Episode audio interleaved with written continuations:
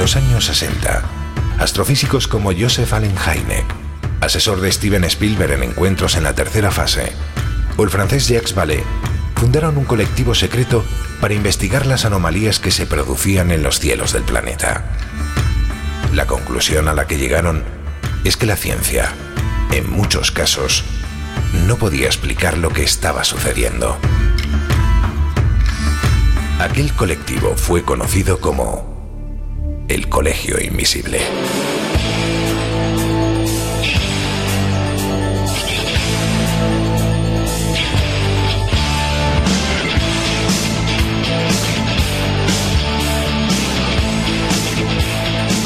El Colegio Invisible, con Lorenzo Fernández Bueno y Laura Falcó en Onda Cero.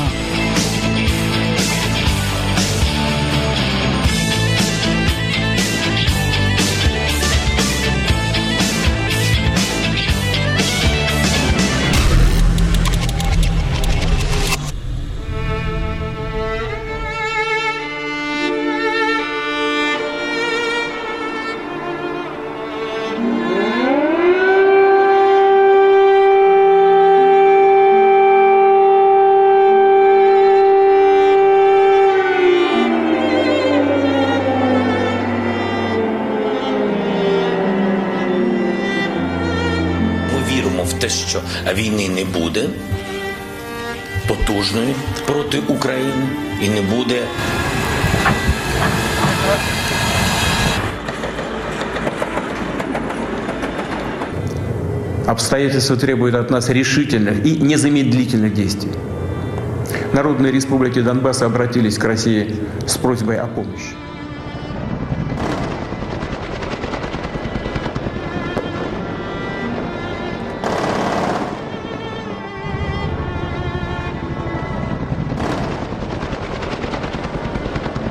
сьогодні. Росія розпочала вторгнення в Україну.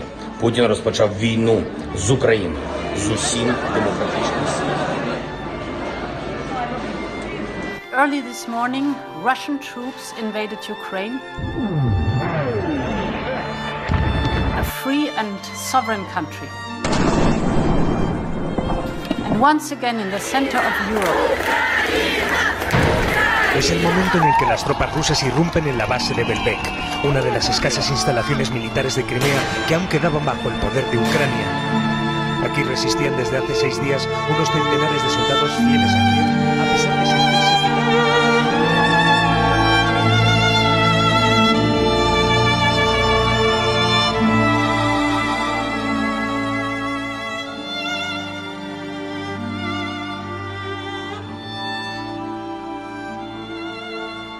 Hola, buenas noches. La verdad es que escuchando estos sonidos que nos han devuelto a una realidad olvidada en las últimas dos semanas, es difícil empezar sin tener un, nudo en la garganta.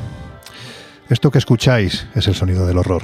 Hace apenas dos semanas esta gente que ahora grita, que huye bajo el fuego de los morteros, que ve cómo las calles se quedan en silencio con cuatro cuerpos de una misma familia, postrados en el suelo, con su vida en una maleta, que en esta terrible escena es lo único que ha quedado en pie después de la caída de un misil. Esta misma gente, repito, hace apenas dos semanas salían a cenar con sus familias, a tomar unas cervezas con los amigos. Entraban en el McDonald's, en la tienda de Nike o en Zara para ver lo último de lo último en moda.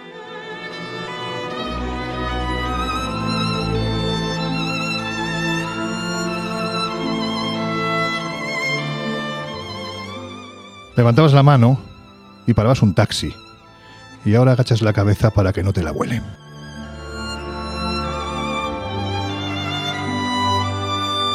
Bueno, pues antes de empezar hay que decir que A3 Media colabora con el Comité de Emergencia que se ha activado para ayudar en la crisis humanitaria de Ucrania. Este está formado por aldeas infantiles, SOS, Educo, Médicos del Mundo, Oxfam, Intermom, Plan Internacional y World Vision. Son seis ONGs que ya se han puesto en marcha para canalizar conjuntamente la ayuda de todas aquellas personas dispuestas a contribuir para paliar la situación de los afectados. Laura, Buenas noches. Buenas noches, Lorenzo. Lo que podemos hacer para aportar también nuestro pequeño grano de arena es o bien una transferencia con la donación que cada uno decida realizar, cuyo número hemos colgado en nuestras redes sociales, eh, porque dar aquí un número de cuenta es un poco complicado, llamando al 900-595-216 a través del comitéemergencia.org con un SMS y la palabra juntos en mayúscula al 28014 o a través de un Bizum con el código 02076. Vamos a ir repitiendo estos datos a lo largo de la hora y media que va a durar el Colegio Invisible de hoy, pero mm, yo creo que lo suyo ya es que le demos la bienvenida a Jesús Ortega. Compañero, ¿cómo estás? ¿Qué tal? Buenas noches. Pues yo creo que como todos, ¿no? Con el corazón en un puño, asistiendo a estos momentos duros. Parecía que, ya habíamos vivido tiempos demasiado interesantes y se complican, ¿no? Así que bueno, todo nuestro apoyo, como no, para el pueblo ucraniano. Y hoy vamos a, a dar detalles para comprender quizá un poquito mejor, pues todos estos contextos que siempre son, son complejos. Da la sensación de que de golpe y porrazo la paz ha muerto, pero no, hay que tener esperanza. Yo soy Guijarro, amigo, ¿cómo estás? Pues eh, aquí, eh, con, el, con el corazón encogido. Yo creo que poquito más hay que decir, ¿verdad? Es, es lo, que, lo que yo creo que la gente de buena voluntad, que entendemos que es la mayoría de los habitantes de este planeta llamado Tierra, ahora mismo estamos cubiertos por un manto de tristeza, de incomprensión, que va a ser difícil, va a ser muy difícil de quitar.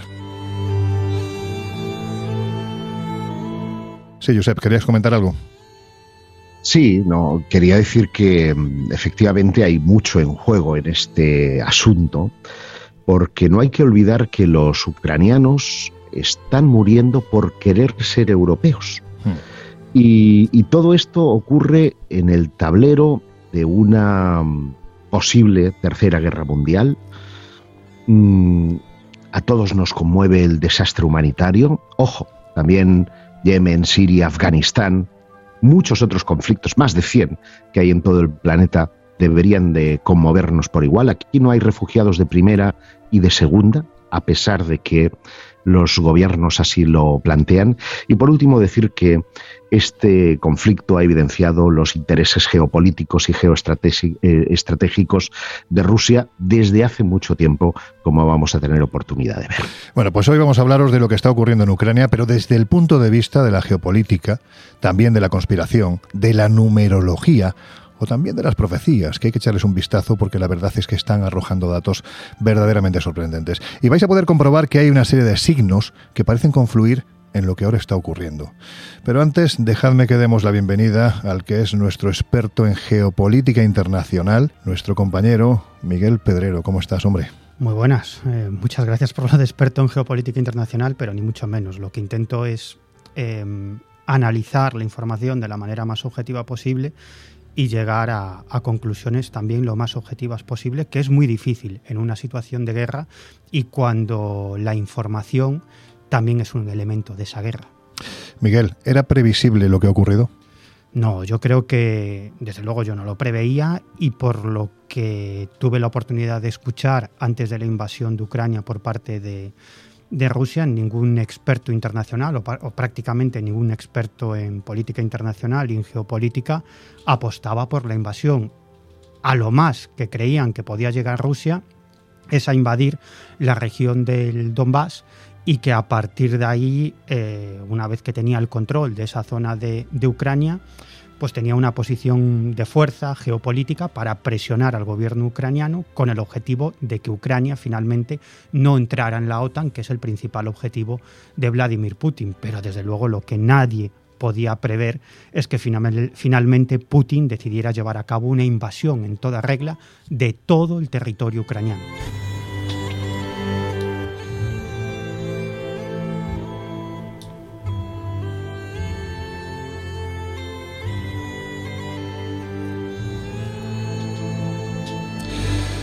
Laura, antes de meternos en el meollo de la cuestión, seguramente nuestros oyentes han recibido en estos días mm, es que casi casi como esa monedita que te mandaban antiguamente en un sobre o a través de WhatsApp cuando te dicen este mensaje puede ayudar a no sé cuánto, mándalo y recibirás para bienes y tal. Bueno, pues en estos días se han estado recibiendo en los mails, en el WhatsApp, también por supuesto a través de redes sociales, un folio manuscrito que intentando encontrar el truco, y mira que lo hemos intentado, hablo por nuestra parte, parece no tener más explicación que el hecho de que se ha producido pues una coincidencia imposible de las que les gusta al, guijarro. ¿Qué es lo que podemos ver en este curioso folio? Pues mira, fíjate, eh, hablamos de la coincidencia de la fecha de inicio de la Primera Guerra Mundial, la Segunda Guerra Mundial y la invasión de Ucrania. ¿Qué quiero decir con esto? Pues mira, la Primera Guerra Mundial empieza el 28 del 7 de 1914. Si tú sumas todos los dígitos, nos lleva primero a un 68. En numerología acabamos finalizando con un solo dígito, con lo cual si sumamos ese 68 al final llegamos a un número que es el 5. Lo mismo ocurre con la Segunda Guerra Mundial, el 1 del 9 de 1939. Sumamos todas las cifras, nos dan 68, última cifra del 5. Y la invasión de Ucrania, tres cuartos de lo mismo, 24 del 2 de 2022, suman al final 68, que son 5. Y nos preguntaremos qué significa el 5. Bueno, pues fíjate que el 5 en numerología. Perdona, perdona, es Laura, antes de, antes de que continuemos, o sea, ya me parece un dato bastante peculiar que estas tres mm, fechas coincidan en el mismo número. Ya eso me parece que Hombre, es un muy- detalle bastante. Muy buen rollo no da. No, no. O sea, muy buen rollo no da, desde luego. O sea, da sensaciones muy extrañas, porque además estas coincidencias, como solemos decir, y Giuseppe en esto pues eh, tiene un máster, la coincidencia normalmente no existe. Existe la, la- la- no la, la sincronicidad, no la casualidad, sino la causalidad, ¿no? Mm. Parece como que algo nos indica que eso tenía que ser así por algún motivo. Y encima Como te has decía, ido si a brujulear, ¿no? Al 5 te has ido a brujulear Claro. y has encontrado cosas son muy brujulear curiosas. En el significado numérico del 5, en, numerología normal y corriente, que significa pues nuevos, significa cambios, movimiento, nuevos inicios. Pero lo más llamativo no es eso, es que cuando estaba mirando el significado normal del 5 me parece que significa el 5 en los textos bíblicos. Porque como todos sabemos, en los textos bíblicos los números cobran especial significación. Es decir, muchos de ellos tienen eh, pues más de una arista. Y en este caso lo curioso es que el 5 se relaciona con dos cosas, sobre todo. Uno, el mito de Goliar y David. Si para aquellos que no lo sepan, David eh, pues es atacado por Goliar, él no tiene medios para defenderse, evidentemente ni capacidad alguna, y Dios, viendo su incapacidad, le facilita cinco piedras. ¿Qué ocurre? Pues que el débil supera al fuerte. ¿Eso os recuerda algo de lo que está ocurriendo actualmente? Se está O sea, armando débil- Ucrania, ¿no? Efectivamente, el débil no tiene capacidad de defenderse frente a Rusia y todo el mundo está armando al débil. Eso por un lado, pero lo que más asusta, o por lo menos a mí más me impresiona, es que el número 5 en la Biblia se relaciona con la primera y la segunda venida de Jesucristo y eso no es un buen síntoma, la verdad. Joder. Pues, pues sí que estamos bien. Em, mal rollito, sí. Bueno, estamos colgando esta imagen, este folio en nuestras redes sociales. Ya sabéis que estamos en Twitter como arroba colinvisibleoc y también en Instagram y en Facebook como el Colegio Invisible en Onda Cero. Os invitamos a que intentéis encontrar el truco. Nosotros no hemos sido capaces de, de hacerlo. Y claro, una vez comprobado que las fechas coinciden, os pregunto a todos, ¿esto cómo es posible? ¿Hablamos de una simple casualidad? ¿O es que en este caso es la numerología la que está hablando? Bueno, yo ya sabéis que me vuelvo a, reivindicar un poco como, como escéptico del grupo y aunque sí que es cierto que, que- es llamativo, ¿no? Esta coincidencia, como, como adelantábamos, eh, habría que decir que, que- que está más cerca quizá de una casualidad matemática eh, que de una vinculación numerológica con algún sentido. De hecho, yo he estado haciendo también mis, mis cábalas de alguna forma, he estado buscando fechas de inicio de determinados conflictos a lo largo del siglo XX y el siglo XIX y me he encontrado con algunos que efectivamente vuelven a sumar 18. Por ejemplo, la guerra ítalo-turca que tuvo lugar también pues entre Turquía, en este caso, y, y Libia, se inició el 29 de septiembre de 1911. Si hacemos la misma suma de dígitos que se ha hecho con estas cifras, efectivamente también obtenemos 68. Pero además hay algunos matemáticos que ya se han posicionado un poco a este respecto y bueno, pues el detalle que dan es que teniendo en cuenta que las fechas, es decir, nosotros cuando numeramos una fecha en un papel tienen 8 dígitos, 2 del mes, 2 del día y 4 del año, digamos, y que si los números van del 0 al 9, en lo que tiene que ver sobre todo con los, eh, con los meses, eh, no hace falta, pues eso, ser matemático para deducir que probablemente el 30% de los días de cualquier año, si lo sumas, da 68. O sea, matemáticamente se le puede encontrar también puede el quid de la cuestión. Pero luego además habría que matizar también dos cosas con respecto a, a esa fecha. Es cierto que si nosotros nos vamos a consultar eh, pues la, la- la Wikipedia o las enciclopedias o las fuentes históricas, nos hablan de que la Primera Guerra Mundial se inicia el 27 de julio, ¿puede ser? 28, la primera 28 del 7 del 14. Efectivamente, pero claro, mm, es verdad que mm, técnicamente es la que inicia, pero el desencadenante es un mes antes con el asesinato, en este caso, del heredero al trono de, Austria, el archiduque Francisco Fernando.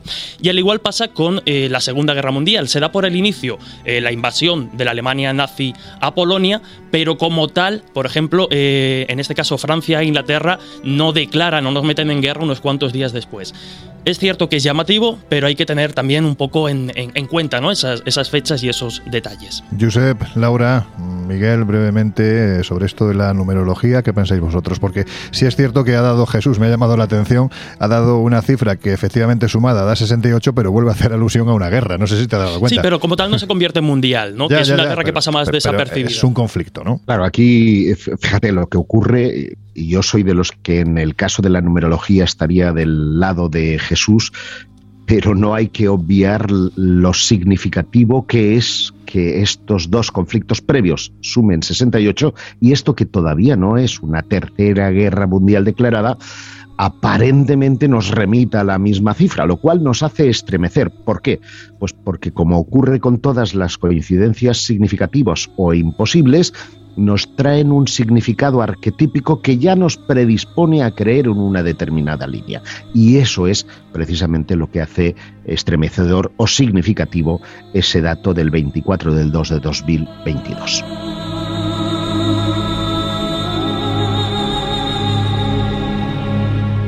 Jesús, hoy vamos a hablar de asuntos tan, tan interesantes ¿no? como, como diversos y además lo vamos a hacer desde el punto de vista de la geopolítica, pero también atendiendo a lo que nos dicen las profecías, la astrología, en fin, todas esas ciencias pasadas o presentes que han usado y usan, ojo, los gobernantes antes de dar pasos como el, por ejemplo, como el que ha dado Putin en Ucrania. Pero antes, puesto que la portada de la revista Año Cero de este mes, por eso estamos haciendo el Colegio Invisible en esta ocasión desde la legendaria redacción de la revista Año Cero, bueno, pues la portada tiene que ver con esa guerra oculta previa a la invasión. Tú le has preguntado sobre estos y otros asuntos a alguien que sabe mucho, ¿verdad? Pues sí, hablamos de, Miguel Ángel Ruiz, que es quien firma el artículo de portada este mes en la revista Año Cero. Hay que recordar que él es ingeniero técnico en telecomunicaciones, máster en sociología. Podríamos decir que, especialista en todo lo que tiene que ver con la geopolítica y el mundo de la conspiración. No en vano, pues forma parte del podcast Falsa Bandera. Y le hemos preguntado pues que nos dé ciertas claves quizá para empezar a introducirnos en esta cuestión. La primera, yo creo que es obligada, ¿no? Es contexto previo de por qué Rusia en un momento determinado se decide a dar ese paso. ¿Qué le provoca dar ese, ese paso? Lo escuchamos. Rusia, en cierto modo, ha respondido a una presión que la OTAN está haciendo sobre los países de, vamos a decir, de influencia rusos. Normalmente las superpotencias, si Rusia lo es, eh, es una potencia que cayó, bueno, pues después de. cayó con, el muro y estuvo muy deprimida, prácticamente se malvendió el país, pero Putin lo cogió en la década del 2000 y la verdad que poco a poco ha ido modernizando el ejército y poniendo otra vez a Rusia en, bueno, en donde debería estar porque por extensión, por poder militar, por, todo, pues es una superpotencia regional y es normal que Rusia quiera una cuota de poder en el reparto de poderes geopolíticos, ¿no? Entonces, digamos que las superpotencias, en este caso Rusia, y, se veía muy claro en los que eran los mapas de, del antiguo pacto de Varsovia, las superpotencias suelen tener unas zonas de seguridad, unas zonas de, de exclusión, y lo que ha pasado, sobre todo desde, 1990, es como la OTAN se ha ido expandiendo y rodeando paulatinamente a Rusia. Y Rusia lo que está es respondiendo a, esa, a ese expansionismo de la OTAN. ¿no? Eh, de estas zonas, pensar por ejemplo como países como, como Lituania, Letonia, Estonia, que eran países bálticos, países profundamente eh, soviéticos, ahora son de la OTAN. ¿no? Entonces, mm, ese cinturón de seguridad que Rusia necesita se vincula en territorios adyacentes, ¿no? Por ejemplo, tenemos Suecia, tenemos Finlandia, un país que que bueno, que se ha mantenido fuera de la OTAN y que Rusia necesita como, como neutral. Pero si miramos el oeste de Rusia, vemos que, por ejemplo, los que son los grandes colchones de seguridad, los grandes colchones geopolíticos para Rusia, que son Ucrania y Bielorrusia, de los cuales Ucrania es el más rico, el más eh, el más importante por volumen, es el que está siendo de alguna manera tentado por, por Occidente, tanto por entrar en la Unión eh, Europea cómo eh, entrar en la OTAN. Entonces, evidentemente, Rusia no puede aceptar que Ucrania entre en la OTAN, porque claro, ahí se extendería un poder militar de la misma manera que, por ejemplo, los americanos consideraron inaceptable en 1962 que hubiera misiles rusos eh, en Cuba, porque estábamos como estaban claramente con las armas de destrucción masiva, las armas nucleares estaban claramente amenazando su integridad. ¿no? Esta es una situación que, como digo, hay que leerla en clave estratégica militar. Bueno, pues ya escuchábamos a Miguel Ángel Ruiz, que aunque era difícil, tal y como adelantaba también Miguel, prever que esto iba a pasar, sí que es cierto que analizando el contexto previo se van poniendo un poco los, los, mimbres de esa terrible cesta de alguna forma que, que, estamos viendo. La segunda pregunta sería, ¿qué es exactamente lo que está pasando y sobre todo qué se dirime, qué está en juego en este prácticamente tablero de RIS que ahora mismo supone Ucrania? Lo que está pasando en estos momentos es que Rusia está recuperando eh, el protagonismo como actor geopolítico o parte de ese protagonismo que tuvo en el pasado. ¿no? Ya no hablamos de la Unión Soviética, ahora hablamos de la Federación Rusa, pero eh, es indudable que, es un país que ahora mismo está en ascenso.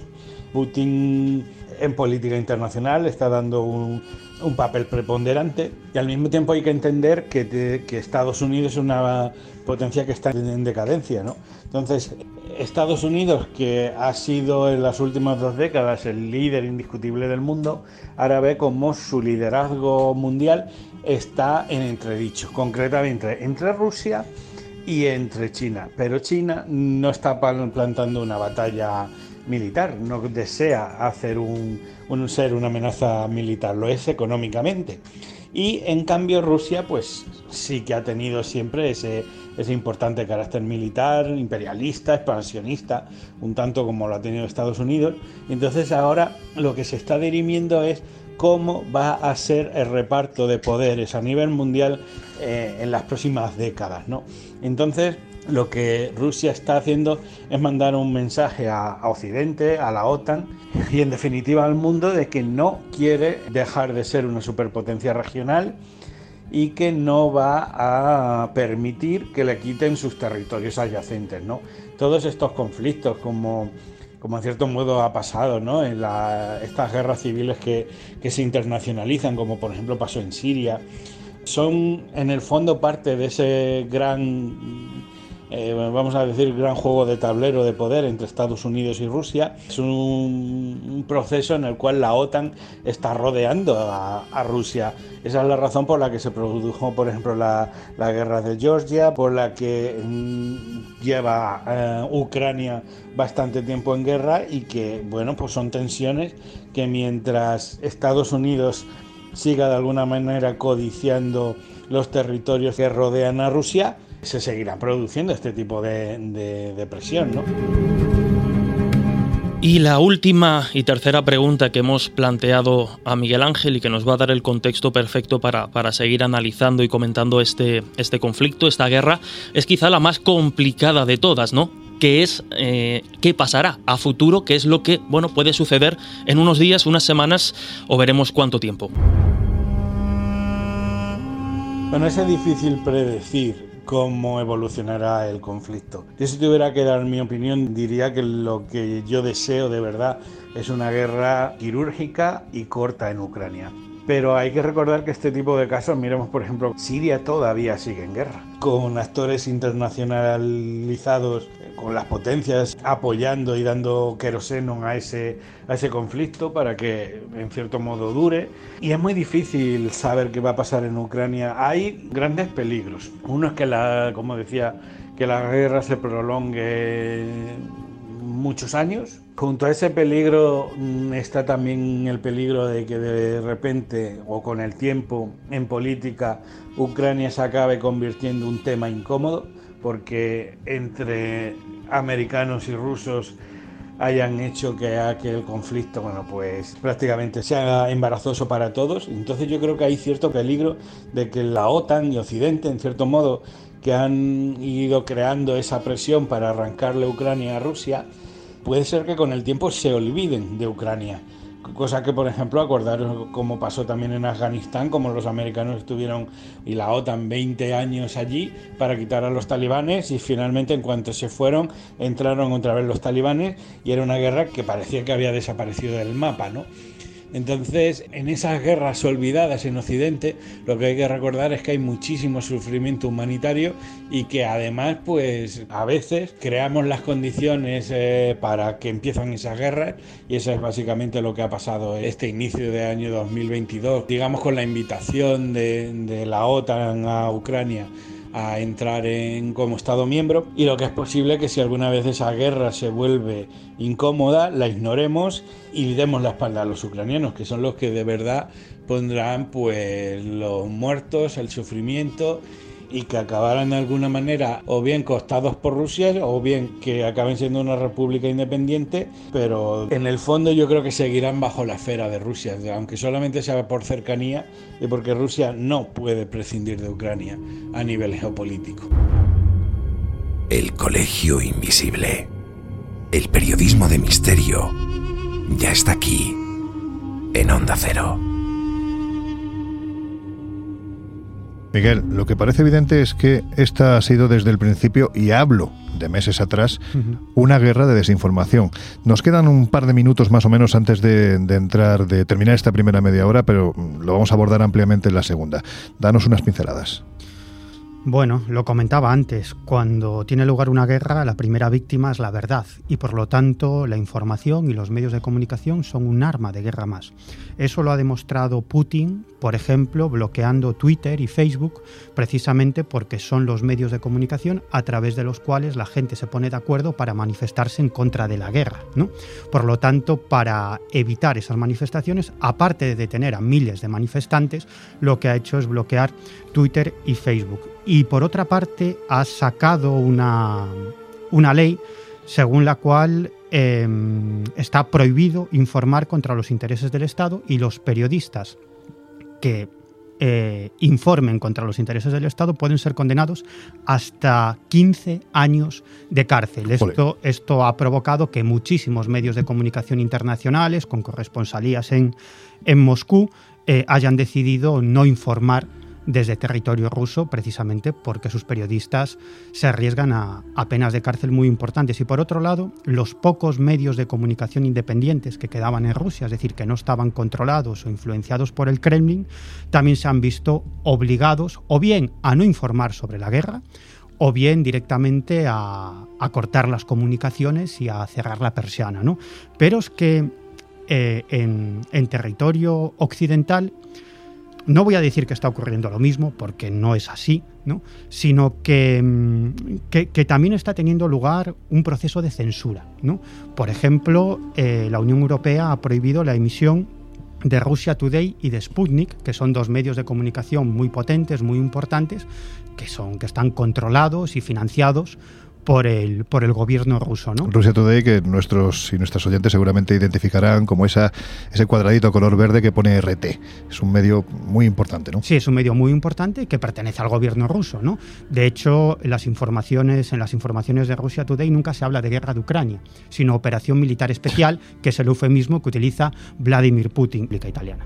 Bueno, pues de todo esto, de profecías, de fake news, de un concepto que a mí me llama poderosamente la atención, que es guerra híbrida, os vamos a hablar a partir de la segunda hora. Ahora os dejamos en compañía de nuestros compañeros de los servicios informativos de Onda Cero Radio. Enseguida volvemos. Estás en el Colegio Invisible.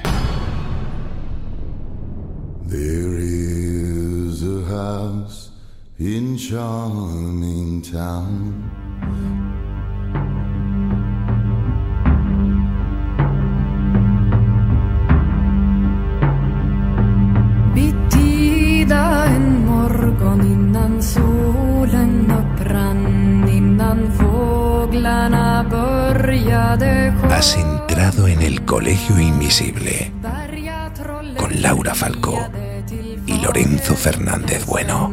Hon hade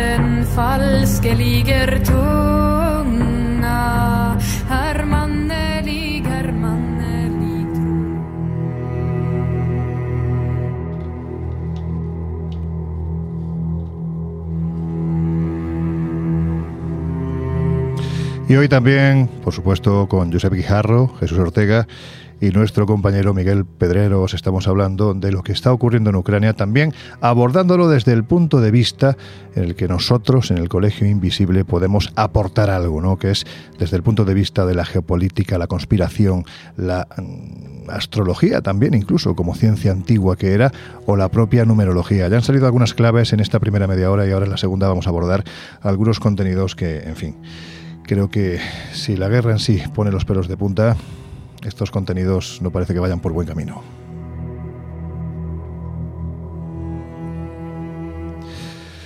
Miguel, nos habíamos quedado al final de, esta primera media hora pues con conceptos como fake news, guerra híbrida. ¿Qué es todo esto? Bueno, en realidad esto, esto se lleva haciendo desde hace mucho tiempo. Hay que darse cuenta que actualmente la guerra no es simplemente un enfrentamiento armado, sino que existe eh, departamentos en todos los servicios de inteligencia y en todos los ejércitos de guerra psicológica, de guerra informativa, de desinformación.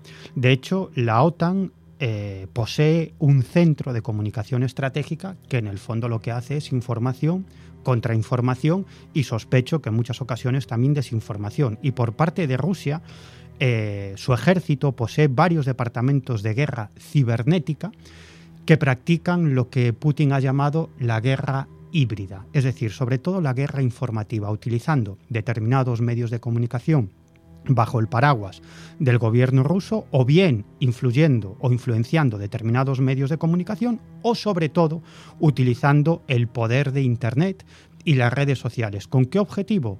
Básicamente socavar la confianza de la población occidental en sus políticos y en sus instituciones. Por eso, eh, los servicios secretos rusos llevan demasiado tiempo, demasiado tiempo financiando a determinados grupos extremistas o con una ideología que puede, que puede llevar a la desestabilización de, de, Occidente en determinados países de Europa y también en Estados, en Estados Unidos. De hecho, Rusia se sabe que sus servicios de inteligencia y sobre todo esos servicios de inteligencia llevaron a cabo una serie de operaciones desinformativas, por ejemplo, en el Brexit.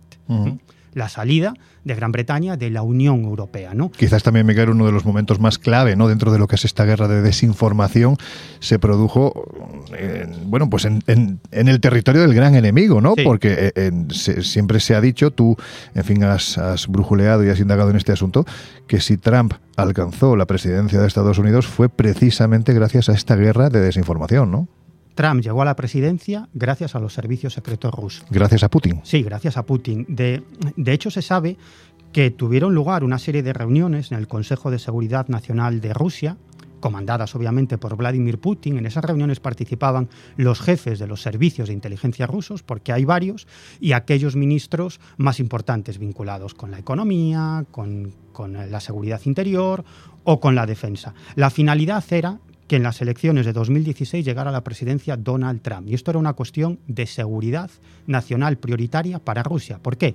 Porque Putin y sus asesores estaban convencidos de que si llegaba al poder Donald Trump, esto generaría una serie de fricciones sociales muy importantes dentro de Estados Unidos. Por lo tanto, Donald Trump... Divide y vencerás, ¿no? Claro, divide y vencerás. Y no solamente eso, sino que Donald Trump debía estar más atento a la interna, lo que pasaba en el interior del país, para hacer frente a esos, a esos problemas y, por lo tanto, no tendría tanta influencia en política exterior. Y, por lo tanto, Rusia se vería mucho más libre para llevar a cabo su política exterior. De hecho, hay un informe que se ha filtrado, que publicó el diario The Guardian, el prestigioso diario británico, según el cual los servicios secretos rusos eh, describen a Donald Trump como un individuo impulsivo, mentalmente inestable, desequilibrado y que, y que padece un alto complejo de inferioridad. De hecho, en ese informe hay una serie de detalles bastante escabrosos sobre unas visitas que hizo Donald Trump a Rusia cuando todavía no era presidente. ¿no? Detalles que no se han dado a conocer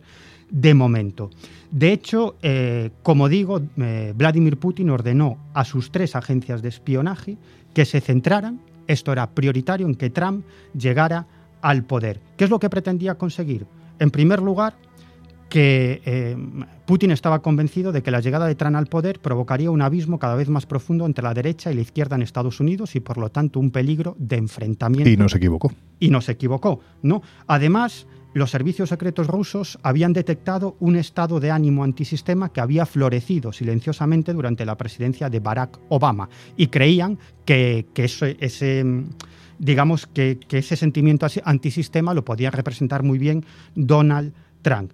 Y luego, otra parte de este proyecto era emplear todos los recursos de los medios de comunicación, Internet y las redes sociales para socavar em, el honor de las principales figuras políticas de los Estados Unidos. Y el plan se desarrolló de la siguiente manera.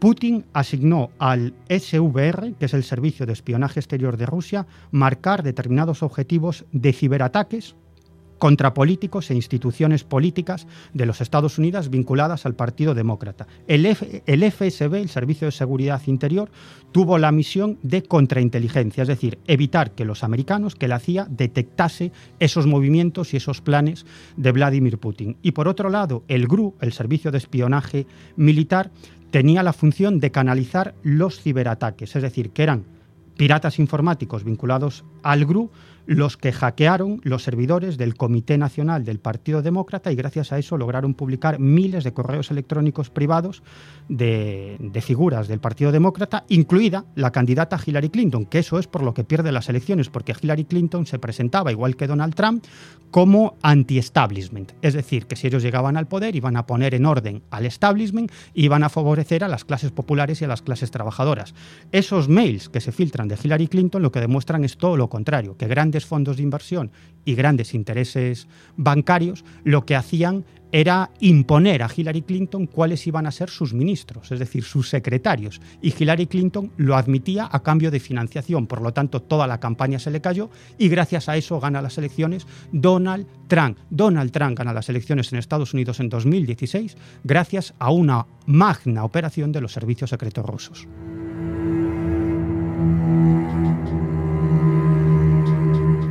Josep, tú esto de las fake news también lo has trabajado. Nos da la sensación de que muchas veces cuando nos dicen cuidado con esa noticia que es falsa, siempre pensamos en una escala más pequeña, no en algo como esto, ¿no? Sí, pero es que, como bien dice Miguel, en esta guerra todo es propaganda. Y, aunque hay cosas, eh, antes hablábamos, por ejemplo, de la numerología, ¿no? Hasta la fecha parece no casual, porque el 24 de febrero pero de 1917 comenzó la revolución contra Nicolás II, que fue el último de los zares. Es decir, que se ha buscado también un, un, elemento simbólico. En cualquier caso, el uso de las redes sociales es como ya ha ocurrido, además en otros conflictos o durante las elecciones de Estados Unidos, como decía Pedrero, un elemento de desinformación para la opinión pública, para que ésta modele sus creencias, creencias y en este sentido pues hay que decir que tanto Rusia como Ucrania, aquí no se salva nadie, están utilizando el máximo para minar la moral de las tropas.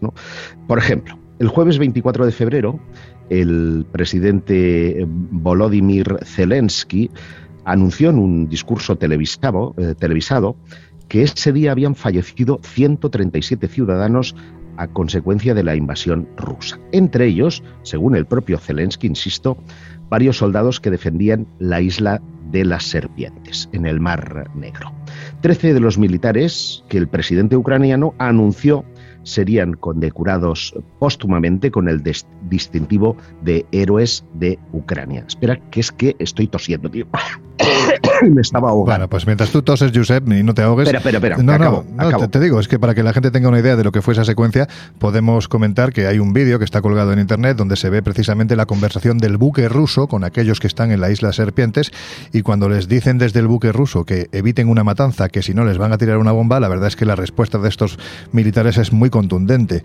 Buque ruso, váyase a la mierda. Así se lo dicen. Así es.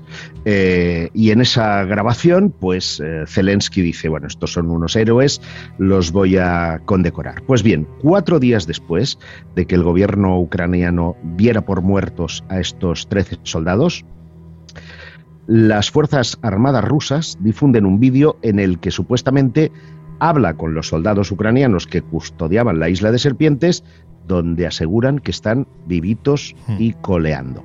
Otra, por ejemplo, hace referencia al llamado fantasma de Kiev. Esta es una de mis preferidas, que solo en el primer día de la contienda habría batido seis aviones rusos. Sí. Pues hay que decir que no hay evidencia de la existencia de este piloto, ni la fotografía que corre por redes corresponde a un aviador ucraniano. Fue tomada de un actor de películas para adultos que se presenta como Johnny Sins, un estadounidense nacido en 1978. Pues sí que cambia la cosa. En fin, que os estamos hablando de geopolítica, de fake news o desinformación, de guerra híbrida, pero todavía no hemos entrado en el ámbito de las profecías. Que fíjate, Laura, aun siendo yo un tipo sanamente escéptico, creo, la confluencia de, elementos que se está dando me parece fascinante.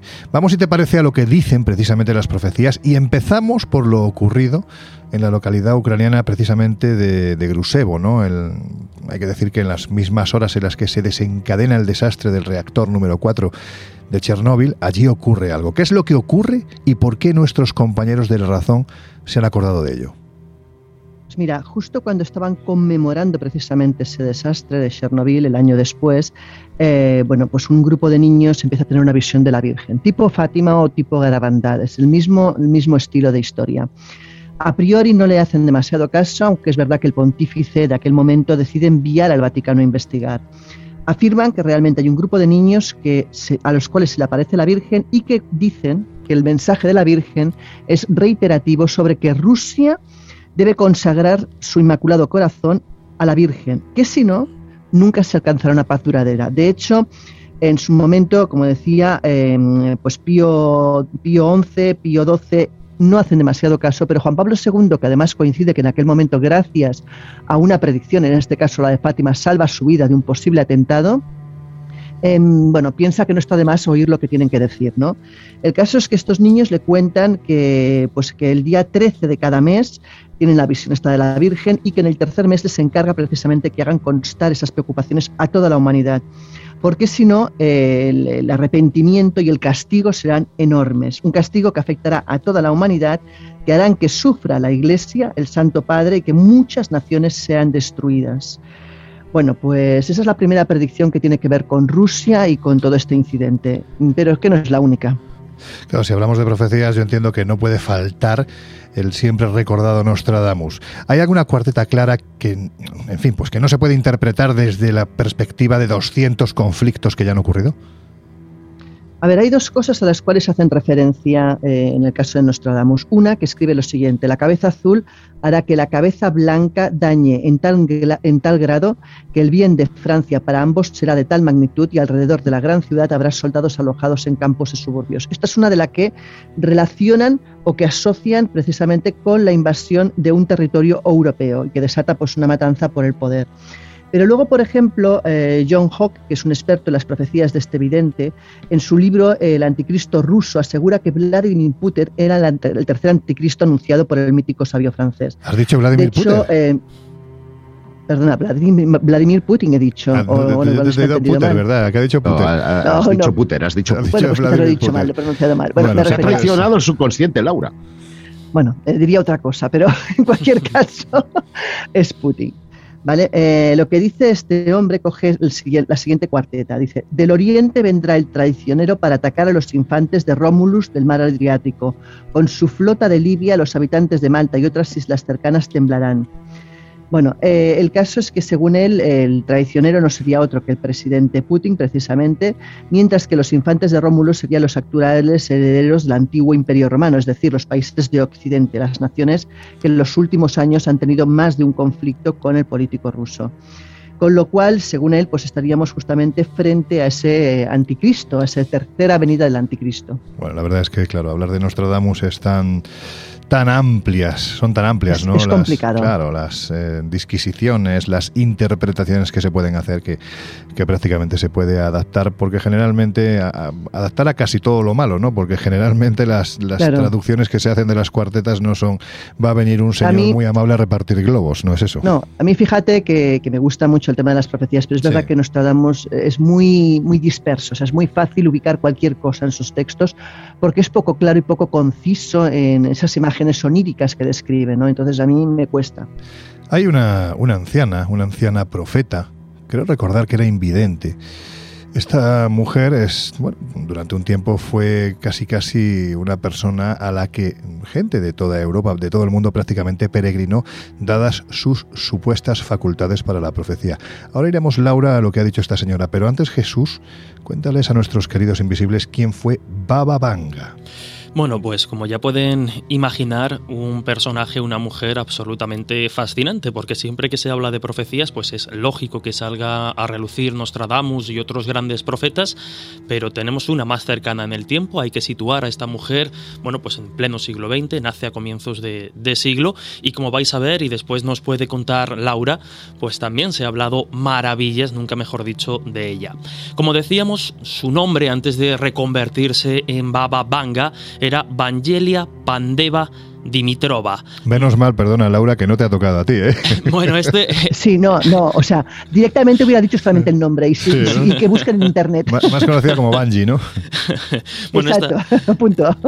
Esta mujer tiene una, una, biografía muy interesante. Nace el 31 de enero de 1911 en la ciudad de Strúmica, en lo que por entonces era parte todavía del Imperio Otomano, pero que un año después, en 1912, es cedida a Bulgaria. Eh, la ciudad hoy se encontraría, para situarnos geográficamente, al norte de, de Macedonia del Norte, nunca mejor dicho. Y nace eh, como un bebé prematuro. Nace además con ciertas complicaciones de salud que hacía pensar a sus padres que no sabían muy bien si iba a sobrevivir, una serie de características que en según qué culturas se pueden interpretar ya como que la niña nacía con algún tipo de eh, cualidades o capacidades especiales. No fue, no fue bautizada precisamente hasta que no estuvieron seguros de que la niña iba a salir adelante e iba a sobrevivir. Además cuentan los rumores, la leyenda que circula obviamente a esta mujer, que el nombre se le da eh, saliendo a la calle y preguntando al azar a algunas personas, algunos transeúntes, eh, con qué nombre podían bautizar, en este caso, a esta, a esta niña. Hay que decir que, bueno, eh, nace en, en, el seno de una familia humilde, aunque después esa humildad se convertirá directamente en, en pobreza, Su madre muere pronto, su padre va a la guerra y esta niña, Baba Gabanga, queda dependiente del cuidado y la caridad de los vecinos y amigos cercanos durante, durante gran parte de, de su juventud. Eh, las autoridades arrestan al padre, confiscan todos sus bienes y es cuando, pues de repente aún más, entra en la más absoluta pobreza. Se dice que ya desde niña ella jugaba con sus amigos precisamente a, bueno, pues a hacer como que los curaba determinadas enfermedades y ella con determinados remedios naturales, con determinadas hierbas, eh, bueno, pues les preparaba ciertos remedios. Encontraba la curación. Pero no será hasta un poquito, unos años más adelante, ya en plena adolescencia, cuando sucede un punto de inflexión en su vida, y es que según nos contaba, según cuentan las crónicas y su propio testimonio, hay una especie de tornado, ella lo, lo denominaba así, que supuestamente la levanta en el aire y la arroja de forma violenta a un campo cercano. De hecho, después de, esta, eh, de este suceso extraño, mmm, la niña medio desaparece y se tiran un largo rato los vecinos y amigos buscándola hasta que la localizan. El problema es que después de ese tornado, después de ese accidente, ella dice que había entrado, bueno, dice no, lo confirman así los médicos posteriormente, que en sus ojos habían entrado, habían quedado cubiertos de arena y polvo y no podía ni siquiera abrirlos del dolor. Como no tenían dinero para permitirse la operación necesaria, digamos que la cosa se quedó un poquito a, medio fuelle y ella fue perdiendo la visión poco, poco a poco, es decir, resultó en una pérdida de la vista de forma gradual. Pero lo más llamativo, y antes de entrar en esas profecías, es lo que adelantabas, ¿no? Eh, el rumor de que esta mujer mística, clarividente y con ciertas capacidades tiene visiones y profecías que parecen cumplirse, empieza a extenderse. E incluso durante la Segunda Guerra Mundial vive un poco esa época dorada, porque gentes de toda Europa y de diferentes países acudían a ella a pedir consejo, a pedir ayuda, fruto de esos rumores que hablaban de su habilidad para la sanación y la adivinación. Fallece eh, el 11 de agosto de 1996 y su funeral, bueno, pues atrae a muchísimas eh, personas, a grandes multitudes. O sea que fue una, una auténtica personalidad de su tiempo uh -huh. y con unas cualidades aparentemente, bueno, pues quién sabe si reales, ¿no? Y ahora, Laura, ya que hemos visto quién es Baba Vanga y puesto que tú te estás echando a, las espaldas, ¿no? Esto de las profecías, ¿qué dejó dicho, si es que lo hizo, esta, vamos a decirlo así, afable anciana sobre Ucrania? La verdad es que fue muy concreta. A mí lo que me sorprende de esta mujer, precisamente a diferencia de Nostradamus, es la concreción. En este caso habla explícitamente del líder ruso, de Vladimir Putin, y describe el plan maquiavélico que se ejecutará, o sea, que Rusia va a ejecutar para prevalecer y para ampliar su territorio. Incluso especifica que no pasarán muchos años hasta que logre apoderarse del mundo. Ella literalmente dice, todo se derretirá como si fuera hielo, solo permanecerá intacto la gloria de Vladimir, la gloria de Rusia.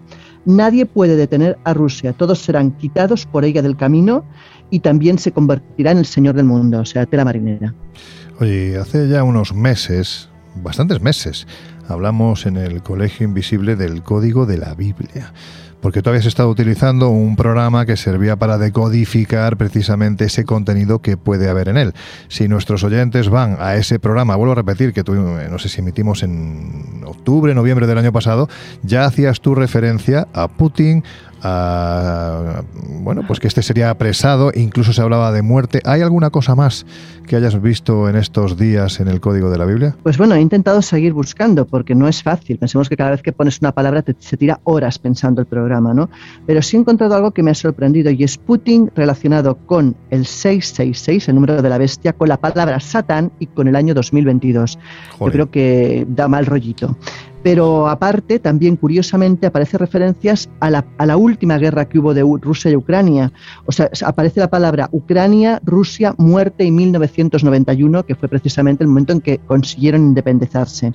Pero hay otra cosa que a mí todavía me da más mal rollo, y es que luego de esto encuentra también guerra Taiwán 2022. ¿Qué quiere decir? Algo así como que si Putin se sale con la suya, detrás van los chinos a reclamar Taiwán. O al menos eso podríamos pensar. El Colegio Invisible, en Onda Cero.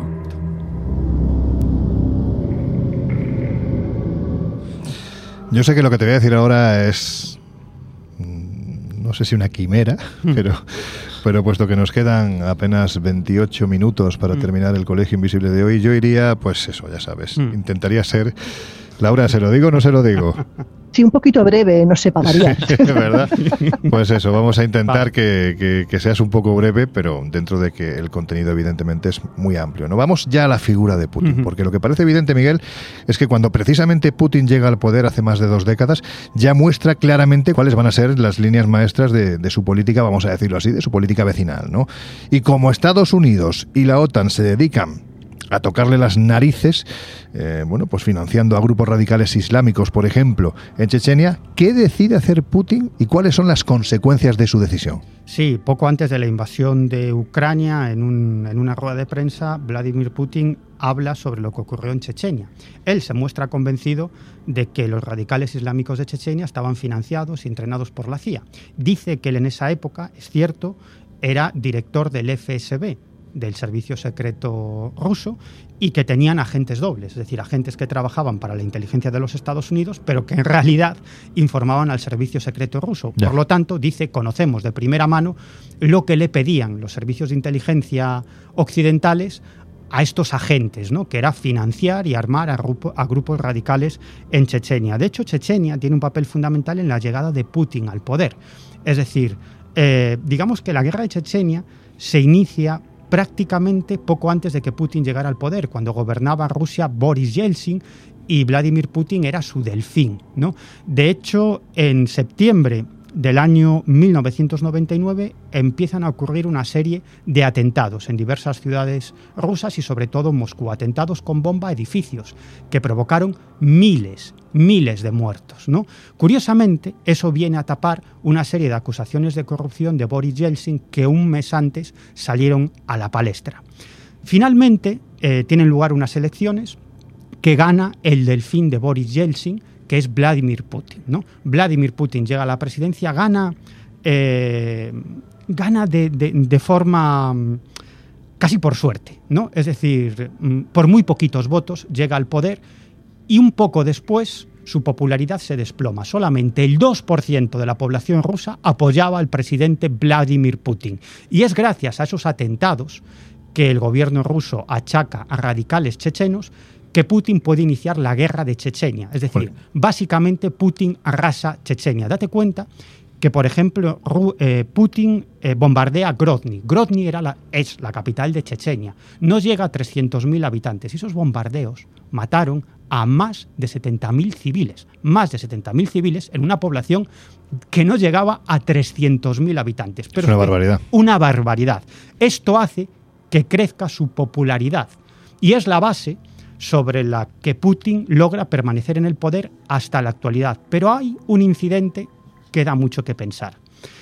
En ese año de 1999, un vecino de un, de, un, edificio de viviendas en la ciudad de Riazán observa movimientos sospechosos de tres hombres que viajan en un automóvil, salen de ese automóvil, eh, ven una serie de movimientos extraños y como estaban teniendo lugar atentados, llama a la policía.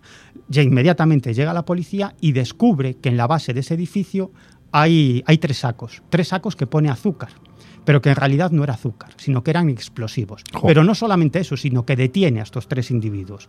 ¿Y que eran? ¿Radicales chechenos? No, eran agentes del FSB, del Servicio Secreto Ruso. Por lo tanto, luego lo que se dijo es que, bueno, eran unas maniobras simplemente y que, y que no, tenía, no tenía más recorrido. Pero claro, este episodio hizo sospechar a muchos que detrás de esos atentados que provocaron el apoyo de la población a la guerra de Chechenia, en realidad estaba el servicio secreto ruso. Laura, la querías preguntar a Miguel, ¿no? Sí, quería preguntarle, retrocediendo un poco en el tiempo, exactamente a febrero de 1990, cuando el entonces presidente de la URSS, Gorbachev, pacta con Estados Unidos apoyar la reunificación de Alemania a cambio de que la OTAN no se expanda hacia el este cuestión que desde luego en 1991 se incumple porque al caer la, URSS pues, eh, la OTAN empieza a expandirse. Ese día es uno, de los focos del origen de la situación actual y bueno, más allá de que Putin evidentemente no está en su sano juicio. Pues efectivamente, eh, poco antes de caer la Unión Soviética, eh, Gorbachev pacta con George Bush padre, que era el presidente de los Estados Unidos. El pacto es el siguiente. Si la Unión Soviética apoya la reunificación alemana, la OTAN promete no expandirse hacia el este. Es decir, todas las potencias y sobre todo las potencias nucleares tienen zonas de seguridad. Alrededor de su, de su frontera lo que tratan es de que no existan bases de una potencia enemiga. ¿no? Se llega a ese pacto, pero ese pacto no se firma. Es decir, no hay ningún tipo de documento escrito. De hecho, hace poco Vladimir Putin hablaba sobre esta cuestión y decía, es cierto, no hay ningún documento escrito, pero tanto los negociadores por parte del gobierno de Gorbachev como los negociadores por parte del gobierno de George Bush han hablado y han dicho que efectivamente ese pacto se llevó a cabo. Cae la Unión Soviética, eh, digamos que las repúblicas eh, soviéticas pasan a formar parte de la Federación de Estados Independientes, donde Rusia tiene un papel fundamental y sobre todo de gran fuerza y de gran potencia, y Vladimir Putin argumenta que Rusia se comportó de manera absolutamente señorial con la OTAN y con la CIA. De hecho, permitió a agentes de la CIA y a funcionarios americanos que revisaran eh, el armamento nuclear ruso y que trabajaran con los propios expertos en armamento nuclear ruso para controlar ese, ese armamento. Y Vladimir Putin argumenta que esto se incumplió absolutamente. De hecho, no hay que ver más eh, que algunos de los países que forman parte de la OTAN, por ejemplo. Polonia, Hungría, República Checa, Rumanía, Bulgaria, Estonia, Letonia, Lituania, Eslovenia, Eslovaquia, Croacia, Albania, Macedonia del Norte. Y de hecho Putin argumenta, y esto es cierto, que hay dos de estos países, que son Polonia y Rumanía, que tienen misiles nucleares apuntando a Rusia. Esto, según Putin, lo que rompe es la paridad nuclear entre las dos grandes potencias militares y nucleares, que son Rusia y los Estados Unidos. Y de hecho, Putin argumenta, ¿qué pasaría si Rusia coloca misiles nucleares en la frontera canadiense o en la frontera mexicana, apuntando hacia los Estados Unidos. ¿no? De hecho, esta es la razón por la que dice Putin que está invadiendo Ucrania, porque Ucrania quería entrar en la OTAN. Y Putin dice que lo que no va a permitir es que Ucrania entre en la OTAN, que existan bases militares al lado de la frontera rusa y sobre todo que existan misiles nucleares apuntando a Rusia, porque esto, dice Putin, rompe la paridad nuclear. Y dice Rusia nunca va a permitir que se rompa esa paridad nuclear y va a hacer lo que sea necesario. De hecho, incluso ha ordenado a sus generales que pongan en estado de alerta todo el armamento nuclear, porque él está decidido a no permitir que Ucrania entre en la OTAN.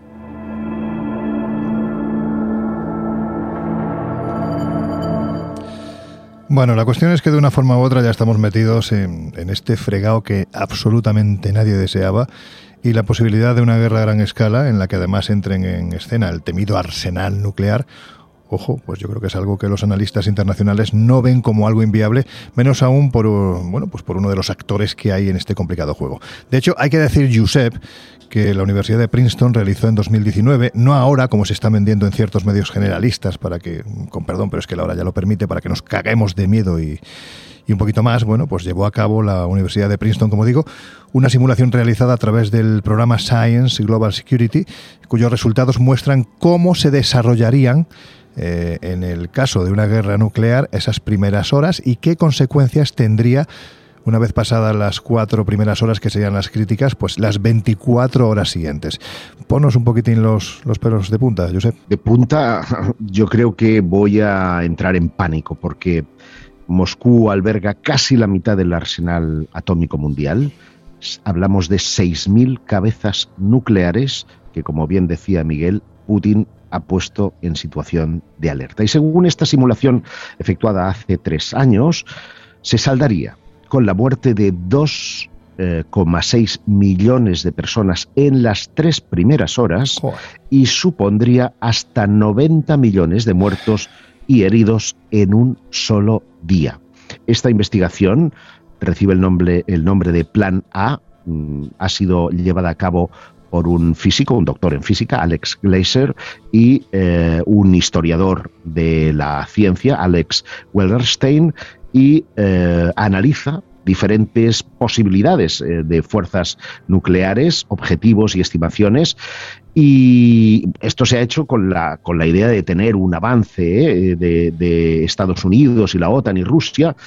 Y imaginemos que Rusia lanza un primer disparo nuclear de advertencia a una base cercana, la OTAN toma represalias con un único ataque aéreo táctico y eh, ahí se cruza el umbral no me sale la palabra, umbral, nuclear. Es decir, la lucha se intensifica hasta llegar a la guerra nuclear. Esto supone que Rusia envía 300 ojivas nucleares a través de aviones y misiles mm, para golpear las bases de la OTAN y la OTAN responde con 180 ojivas nucleares a través de aviones. El resultado, 2,6 millones de personas muertas y heridas en solo tres horas.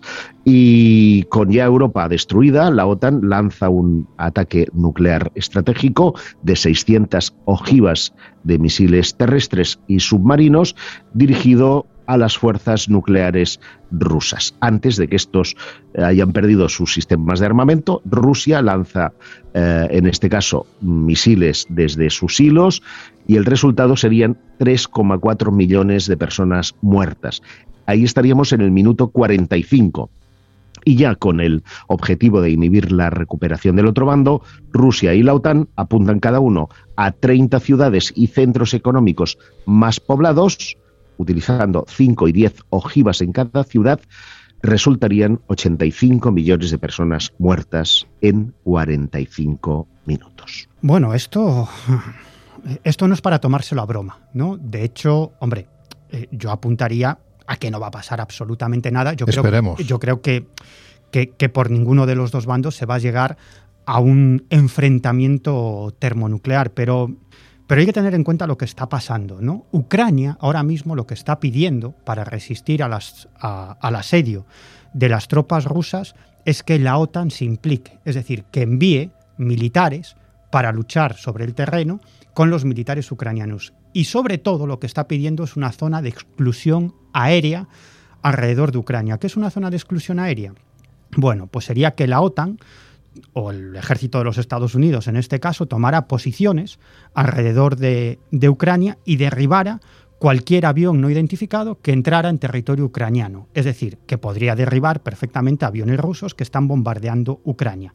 La OTAN, de momento, ha dicho que no ambas peticiones y yo creo que no va a aceptar nunca jamás porque esto supondría entrar... Entre cosas, Miguel, déjame, déjame añadir un dato. Para hacer esa zona de exclusión se necesitan radares y esos radares tienen que estar en territorio ucraniano y por lo tanto sería casi el equivalente a declarar Claro. Tercera Guerra e-, Es decir, la OTAN no está dispuesta a enfrentarse directamente con Rusia porque eso sí que podría derivar. Un enfrentamiento directo sí podría derivar en una guerra termonuclear, porque a partir de ahí nadie puede prever lo que va a pasar. Además, hay que darse cuenta de una cosa. Rusia tiene la sensación, y esta es una sensación muy interiorizada dentro de la mente de Vladimir Putin, que lleva muchos años rodeada por la OTAN con bases eh, que disponen de misiles nucleares apuntando directamente a Rusia. Esto rompe la paridad nuclear. Por lo tanto, Putin lleva muchos años diseñando lo que podría ser una guerra termonuclear teniendo en cuenta todos esos misiles nucleares y bases de la OTAN que están rodeando a Rusia. Y ha invertido una gran cantidad de dinero en poner en marcha toda una serie de misiles nucleares de alta tecnología, ¿no? Mm. incluso superiores a los de Estados Unidos en algunos casos. De hecho, han desarrollado eh, las Fuerzas Armadas rusas misiles nucleares que pueden superar 20 veces la velocidad del sonido y además realizar extrañas trayectorias de vuelo para evitar los escudos antimisiles. Pero es que además han puesto en marcha un sistema de misiles nucleares que se, que se llama Sistema Avangard, que como digo, tiene la capacidad de viajar a 20 veces la velocidad del sonido, pero no solamente eso, sino también que esos misiles nucleares tienen la capacidad de salir de la atmósfera terrestre para burlar el sistema antimisiles de la OTAN y de los Estados Unidos y después de volar durante un tiempo fuera de la atmósfera, puede regresar a la atmósfera y golpear varios objetivos de la OTAN. También han puesto en marcha otra serie de misiles, que estos son todavía mucho más poderosos y que dan muchísimo más miedo, son misiles nucleares con propulsión nuclear. Es decir, que pueden alcanzar cualquier objetivo por lejos que esté. Es más, pueden volar durante varios días. Y no solo eso, pensad, si Rusia y Putin está convencido de que está rodeado por bases de la OTAN y por misiles nucleares de la OTAN, ¿qué es lo que hace para tener oportunidades en caso de que se produzca una guerra termonuclear. Pues es evidente, ¿qué haría cualquiera? Sacar esos misiles nucleares de territorio ruso y colocarlos en otro sitio. ¿Dónde los puede colocar? Desde luego no los puede colocar en ningún país, pero sí los puede colocar en barcos y en submarinos, ¿no? Mm. que están constantemente navegando por aguas internacionales, acercándose lo máximo posible a objetivos de la OTAN y a objetivos de Estados Unidos para que, en caso de guerra termonuclear, esos misiles eh, que, llevan, que llevan submarinos rusos y navíos de guerra rusas, rusos puedan ser disparados. Claro, esto es un enorme riesgo, es decir, que submarinos y barcos lleven armas nucleares no es la misma seguridad que pueden tener en una base, sino que es mucho más peligroso. Y para finalizar. Pero para finalizar ya. Para finalizar ya. Y esto creo que también es importante. Las Fuerzas Armadas rusas han desarrollado un sistema de inteligencia artificial. Eres incontenible. Me encanta escucharte, ¿eh? pero eres totalmente incontenible. Si los invisibles tuvieran la oportunidad un podcast paralelo solo para él. No, no, es que te digo, si, los invisibles tuvieran la oportunidad de ver la cantidad de gestos que le hago durante, durante una entrevista a Miguel, es que sería increíble. Parto de la idea de que, de que todos disfrutamos mucho escuchándote, Miguel, es lógico, pero bueno, tú mismo sabes que el tiempo en la radio va muy limitado y todavía me gustaría que diéramos opción a, que nuestros oyentes supiesen qué es lo que piensa la astrología de este asunto. Simplemente para finalizar, 10 segundos, eh, que las Fuerzas Armadas rusas, decía, han puesto en marcha un sistema de inteligencia artificial con una finalidad en caso de guerra termonuclear. Aunque todos los centros de mando rusos fueran destruidos, este sistema de inteligencia artificial funcionaría autónomamente para dirigir los ataques hacia centros de la OTAN. Bueno, como estamos viendo, esto no va de buenos o de malos, sino de gente que se salta la legalidad internacional, tanto en uno como en otro bando, haciendo que, llegado el momento en el que ya no hay más palabras que poner sobre la mesa y las que hablan son las balas y los misiles, pues eso, lo de siempre, que sea el pueblo, siempre el pueblo inocente, el que sufra los egos de unos y de otros. Laura, antes de terminar, vamos a otro de esos palos a los que la gente parece que en los últimos tiempos se está agarrando con fuerza y estamos hablando de el palo de la astrología desde el punto de vista más serio. ¿Qué, nos dice sobre todo esto? Pues mira, he preguntado a Ismael Gil, que es nuestro astrólogo, y además es un señor pues, que se dedica hace muchos años a ello y muy, de forma muy seria, la verdad. Le he preguntado varias cosas. Le he preguntado eh, qué podría decirnos tanto de Putin como de los inicios de la guerra, de la fecha inicial de la guerra de Ucrania, como incluso de qué momentos hay álgidos durante este año 2022 donde puedan pues, realmente haber conflictos. Y si te parece, vamos a escuchar lo que nos cuenta al respecto.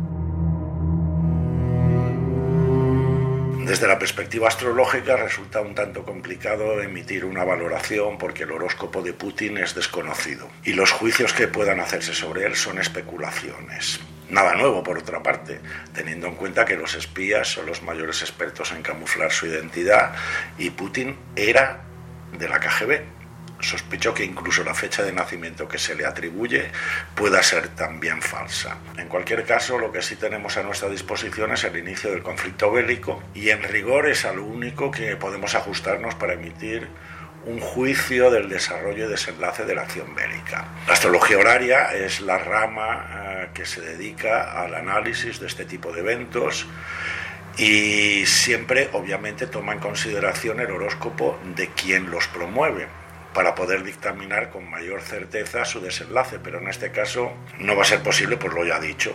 Pero bueno, ¿qué nos dice el tema horario del inicio del conflicto? En síntesis, el tema horario señala un rápido y contundente inicio de las hostilidades. El ascendente está en un signo cardinal, Capricornio, y eh, junto, encima del ascendente, tenemos a Marte y a Plutón, que suele ir acompañado también de desenlaces rápidos. Marte es la acción rápida y Plutón es la acción sostenida, soterrada, que de algún modo oh, hace de colaborador de Marte. En síntesis, el desenlace rápido nos podría decir que el próximo mes de abril puede darse el cese, aunque sea temporal, de las hostilidades. Está claro que Putin lo tiene todo a su favor para doblegar a Ucrania y resarcirse de su particular vendetta, de su particular genocidio, porque el ascendente de un tema horario siempre nos habla de quién inicia la acción, en este caso Putin. Este tema horario además tiene muchos paralelismos con el inicio de la Segunda Guerra Mundial, que también tuvo un inicio y un desarrollo inicial muy rápido. La Luna estaba en Aries, conjunción a Júpiter. En el caso que nos ocupa de Ucrania, eh, está la Luna también en un signo de fuego, Sagitario, en aspecto con Júpiter. Es decir, en ambos casos hay este vínculo y también la posición de Marte en Capricornio, que se da en ambas cartas, anuncia la mayor fuerza y contundencia de quien desenlaza el conflicto y también la, gran dificultad que habrá para poderlo abortar o parar, dado el caso. Se repite también otro ítem eh, entre los dos conflictos bélicos, es el aspecto de tensión Mercurio-Urano, que evidencia el papel manipulador de los medios de comunicación. La única diferencia es que ahora la desinformación vuela más rápido que en los tiempos de Goebbels, pero el fondo es exactamente el mismo. Con estos antecedentes, panorama del 2022 se mantiene con un horizonte poco halagüeño en cuanto a los indicadores de bienestar en general, que son los que interesan a la mayoría de la población y que, como es sabido, se valoran a través de parámetros económicos y políticos. Entonces la crisis económica obviamente se va a agudizar, la inflación se va a desbocar todavía más, los trastornos mentales aumentarán exponencialmente, no hablemos ya de los índices de suicidio, y la angustia generalizada nos remitirá, a pesar de que Putin haya acabado en dos días con la pandemia, que estaba instalada en toda la Tierra y que ahora no se sabe a qué planeta se ha mudado. Pero bueno, no quisiera abundar en, términos negativos, pero a mi entender los positivos de momento eh, no están en el horizonte. Sabemos que no hay que hacer demasiado caso a los vaticinios astrológicos porque es sabido que la astrología se inventó para que la economía parezca una ciencia.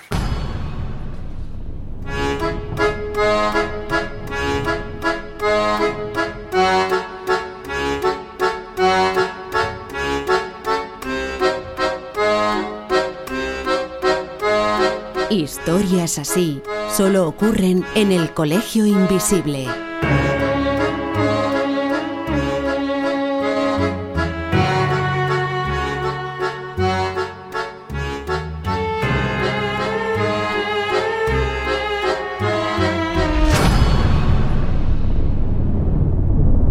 Ain't no sunshine when he's gone. Afrontamos ya las conclusiones, pero antes de ir a ellas, sabed que A3 Media, en colaboración con el Comité de Emergencia, tiene diferentes vías para que podamos intentar ayudar a esa gente que está saliendo del país o a aquellos que están quedando dentro, dentro de Ucrania en plena guerra. Ya sabéis que hay una serie de eh, número de cuentas donde se pueden hacer transferencias de donaciones. La vamos a colgar en nuestras redes sociales. Ya sabéis que estamos en arroba OC, en Twitter, también en Instagram y en Facebook, como el Colegio Invisible en Onda Cero. Podéis llamar también al 900 590 216 a través de la web comitéemergencia.org o con un SMS con la palabra juntos, entre comillas, juntos al 28014. También existe la posibilidad de hacerlo a través de Bizum con el código 02076. Y ahora que llegamos a las conclusiones, eh, si os parece vamos a empezar en orden femenino y terminamos en orden masculino. Laura, desde tu punto de vista, si es que alguien lo sabe, hacia dónde va todo esto. Bueno, la verdad es que bien no pinta. O sea, yo creo que o somos capaces de alguna manera de bloquear a Putin o de razonar con él, cosa que no parece realmente que esté por la labor o esto puede acabar francamente mal. Josep. O sea, yo soy medio femenino, ¿no? Has dicho de, mujer a hombre. Tenemos poco tiempo, así que déjate de coñas, vamos. era, era, la única broma que he hecho hoy en el programa, porque la cosa no, tiene, no tiene de risas. Pero sí me gustaría dar tres mensajes claros. Rusia no es Putin y hay que eh, decir que hay miles de personas que están dando la cara en manifestaciones en su país y están llenando las cárceles de Rusia. Completamente de acuerdo. Dos cojones para ellos. Y eso significa y con dos que, muchos que también los hay en España, eso es. Hay muchos rusos en, en, España, no cometamos la rusofobia. Me consta que en Estados Unidos muchos rusos que tienen comercios se les está boicoteando. Putin no es Rusia. Segunda cuestión, la geoestratégica. Eh, Putin ya tenía la manija del gas de Europa. Y si consigue su objetivo de Ucrania, tiene además el granero de Europa a su merced. Estamos hablando de miles y miles de millones de dólares. ¿Y tres en diez segundos? Y tres, la guerra híbrida. Esto ya lo llevaba planificado desde hace mucho tiempo. El, aumento de los precios, la, que ya estamos notando en nuestro bolsillo, es algo que él ya venía planeando desde antes del invierno. Ojo a la guerra híbrida. Miguel, 40 mm, segundos. Bueno, muy, muy brevemente. Mi única reflexión en este sentido es que al final los juegos de geoestrategia se juegan en despachos por parte de presidentes, políticos, militares, pero al final quien lo paga es quien no tiene nada que ver con esos juegos geoestratégicos, que es la población civil que bastante tiene con llegar a fin de mes. Y no podemos ni imaginarnos lo que es una guerra, no podemos ni imaginarnos lo que es de pronto no tener agua, no tener electricidad, tener que huir de tu casa porque no sabes si le va a caer una bomba encima, refugiarte en un subterráneo sin saber si tus seres queridos están muriendo, ni saber qué vas a comer o beber al día siguiente y sobre todo no poder pegar ojo porque estás pensando cómo huir de tu ciudad o cómo salir del país para salvar la vida. Yo creo que los que no hemos vivido una guerra no podemos ni imaginarnos la desesperación, el horror, y el miedo que puede estar sintiendo actualmente la población ucraniana. Creo que poco más se puede añadir a lo que han comentado Laura, Miguel y Josep. Desde luego lo, lo segundo, eh, la pregunta de qué pasará es la más difícil desde el punto de vista periodístico, geoestratégico, así que solo desear que todo esto acabe lo antes posible, dentro de lo malo, en las mejores condiciones para todos. Antes de terminar, rápidamente deciros, vamos a hacer ya, vamos a iniciar una serie de salidas eh, del Colegio Invisible a las que podéis acudir. Eh, estaremos haciendo ese Colegio Invisible en directo para todos quienes queráis venir, ¿no? El 23 de abril, día de San Jordi, estaremos en el contexto del Magic en Barcelona. También el día 29, 29 creo que es, no, 30, 30 de abril, a las 10 de la noche estaremos en el Teatro eh, Circo de Murcia. Vamos a estar dentro del contexto del séptimo Congreso Más Allá Haremos el colegio invisible a partir de las 10 de la noche. Os prometemos muchas sorpresas, pero en fin, si brujuleáis por la web, ya sabéis, por San Google, encontraréis más información tanto del día 23 en el Magic como del día 30 en el evento de, del Congreso de Más Allá, que se me había olvidado.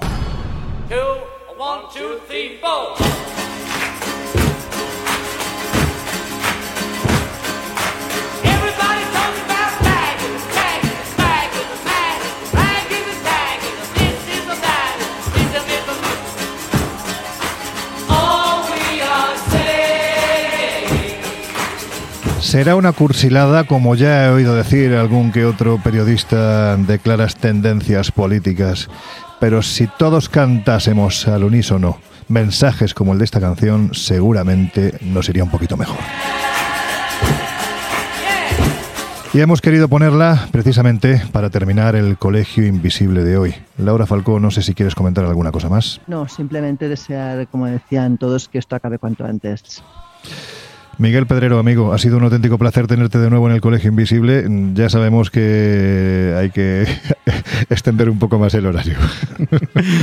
bueno, yo encantado de estar aquí. Hasta cuando queráis. Pues como diría Laura, de un pedrero a un guijarro, amigo, ha sido un placer. Hoy te has extendido tú muy poquito. Yo creo que la semana que viene se va a quitar el silenciador y vamos a liarla. Me, habéis dejado aquí no, con no, le has dado pie, ¿eh? exacto, no le has dado pie. Verás, la semana que viene va a estar en cualquier caso, mira, estoy ya con el libro del Colegio Invisible. Hombre, toma ya, toma ya.